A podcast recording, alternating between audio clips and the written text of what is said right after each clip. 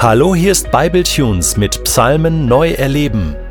Genieße die Psalmen und Gottes Wort kreativ.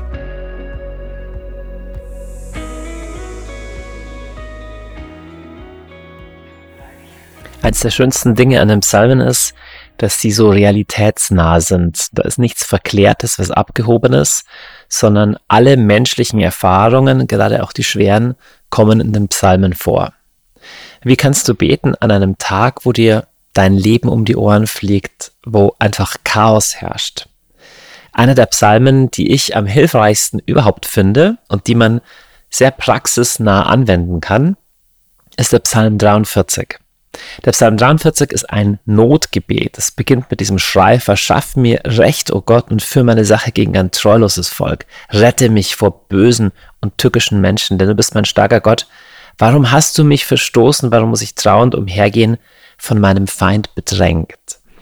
Der erste Schritt in einer Gebetssituation, wo es gerade schwierig ist, ist die Klage und die Frage. Es ist eben beim Gott der Psalmen, beim Gott der Bibel nicht so, dass er es nicht aushalten würde, wenn wir mit ihm hadern oder wenn wir das normal finden, dass es uns schlecht geht, weil wir leben halt in einem Tränental. Also nicht so was Verklärtes, sondern wir dürfen ihm unsere Fragen und unsere Hilfeschreie tatsächlich entgegenwerfen.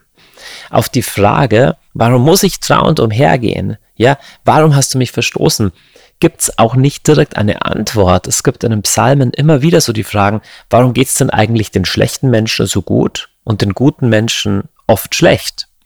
Die Bibel mutet uns hier kein so ein simples Ding zu, wenn du gut bist, dann geht's dir immer gut, weil die menschliche Wahrheit, die menschliche Erfahrung ist eine andere. Es bleiben Fragen offen. Und auch das Leiden ist so voller grausamer Fragen. Also wirklich, äh, jeder hat es wahrscheinlich schon erlebt. Warum sterben manche Menschen viel zu früh? Und warum ähm, dürfen andere richtig böse Menschen ein Leben lang das Leben anderen zur Hölle machen. So, verschaff mir Recht, oh Gott.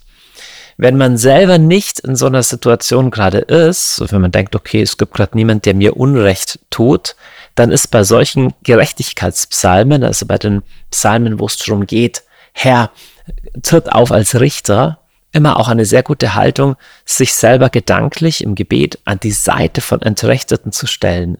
Es gibt heute auf der ganzen Welt wahrscheinlich Millionen von Menschen, deren Leben gerade zur Hölle gemacht wird oder zumindest ganz, ganz, ganz stark beeinträchtigt ist durch das böse Handeln anderer. Und damit zu beten, Herr, verschaffe den Entrechteten Recht, ist wirklich ein Akt von Solidarität. Also, wie können wir beten in Zeiten der Not? Der Psalm 43 sagt im ersten Abschnitt, klage Gott, frage Gott, Werf, wirf Gott all das hin, was dich gerade beschäftigt. Und das darf sein. Der, der Schmerz, die Trauer, das hat Platz im Gebet. Das ist der erste Abschnitt. Der zweite Abschnitt, Vers 3, sende dein Licht und deine Wahrheit, damit sie mich leiten. Sie sollen mich führen zu deinem heiligen Berg, zu deiner Wohnung. So will ich zum Altar Gottes treten, zum Gott meiner Freude. Jauchzend will ich dich auf der Harfe loben, Gott mein Gott. Jetzt sehen wir, jetzt kommt Bewegung hinein. Also der zweite Abschnitt lässt den Psalmisten beten, sende mir Licht und sende Wahrheit. Das Leiden hat auch einen verdunkelnden Charakter. Ja, wenn man leiden muss, befindet man sich wie in einem Tunnel. Man kann oft nicht das ganze Bild sehen. Das ist auch normal. Wir sind dann eher im Überlebensmodus. Es geht eher darum, den nächsten Tag zu bewältigen. Und im Gebet gibt es aber Momente, wo Licht und Wahrheit kommen. Und um solche Momente dürfen wir bitten.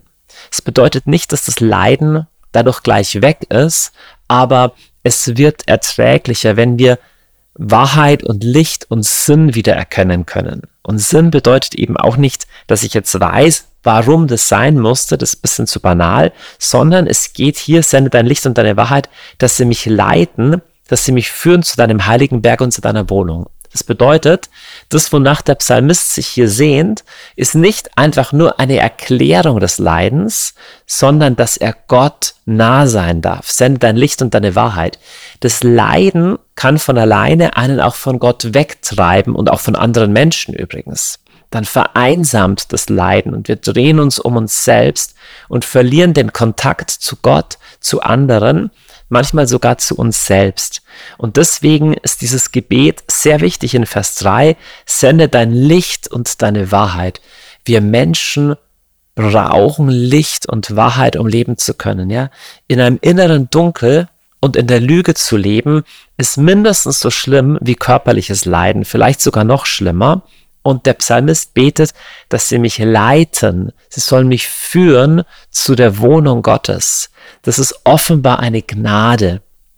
Offenbar ist es nicht so, dass wir uns diese Verbindung mit Gott erleisten können durch besonders gut sein oder durch besonders viel Konzentration. Das kann zwar alles helfen, aber diese demütige Bitte, ich möge doch geführt werden hin zu der Wohnung Gottes, ist glaube ich, im Elementar, also im Gebet unglaublich wichtig.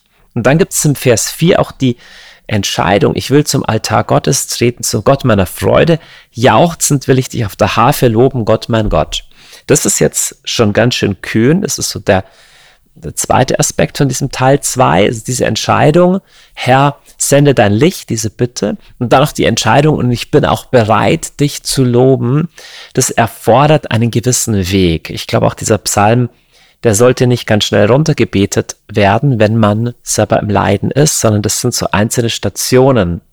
Und wenn Licht und Wahrheit wieder kommen und wenn man hingeführt wird zum Haus Gottes, zu seiner Nähe, dann ist auch die Entscheidung zum Lob Gottes angebracht. Und die Entscheidung zum Lob Gottes ist ja nicht eine zu sagen, alles ist gut oder das Böse ist gar nicht mehr böse und der Schmerz tut nicht mehr weh, sondern es ist die Entscheidung, seinen, seinen Anker ein, ein Stockwerk weiter oben sozusagen einzuhängen. Ja?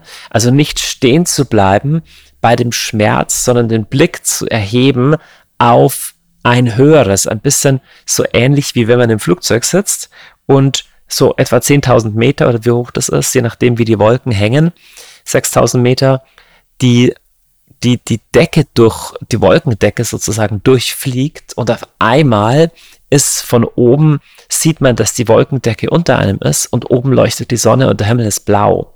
Solche Erfahrungen gibt es auch im Gebet. Das heißt nicht, dass die Wolken weg. Es kann sein, dass es unten immer noch regnet und schneit und stürmt, aber man hat sowas wie wieder den Blick aufs größere Ganze, auch auf die strahlende Sonne der Güte Gottes.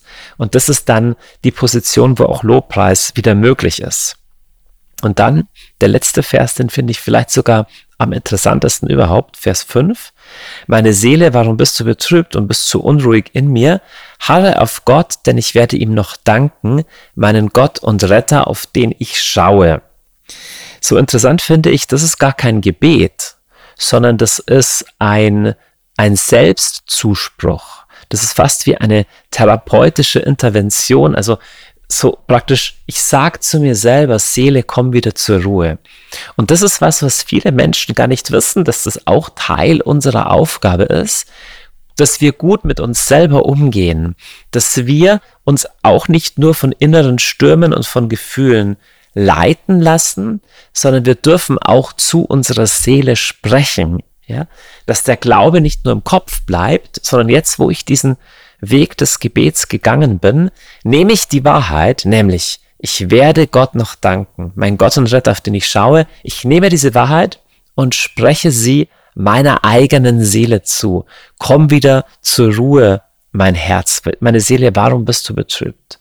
Und dieser letzte Schritt des Gebetes ist was, was, glaube ich, viele Menschen nicht tun, dass sie also jetzt so wirklich wie ihre Seele nochmal in die Schule nehmen und zu sagen, das, was du jetzt im Gebet gerade erlebt hast, das musst du jetzt auch ergreifen, ja, aus dem musst du jetzt auch leben. Und ich persönlich bete diesen Psalm ganz oft und ich glaube nicht, dass wir damit fertig werden. Ja, unsere Seele neigt dazu, immer wieder sich zu betrüben und unruhig zu werden, weil wir halt noch auf dieser Seite der Ewigkeit leben und wir, wir, wir haben Angst und wir regen uns auf über andere Menschen und Menschen enttäuschen uns und Erwartungen werden nicht erfüllt und das Leiden und auch der Tod sind unwiederbringlich Teil dieses Lebens.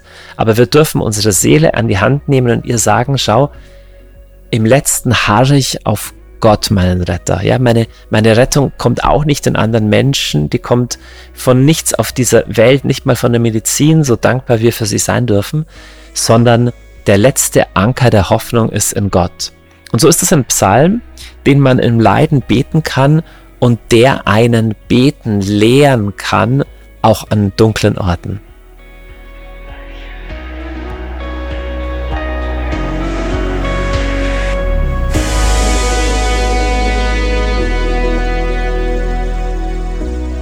Du möchtest diesen Psalm noch für dich persönlich vertiefen? Dann entdecke Makom und der Psalm wird für dich zu einem Ort in deinem Alltag. Makom ist als PDF downloadbar auf bibletunes.de Psalmen neu erleben.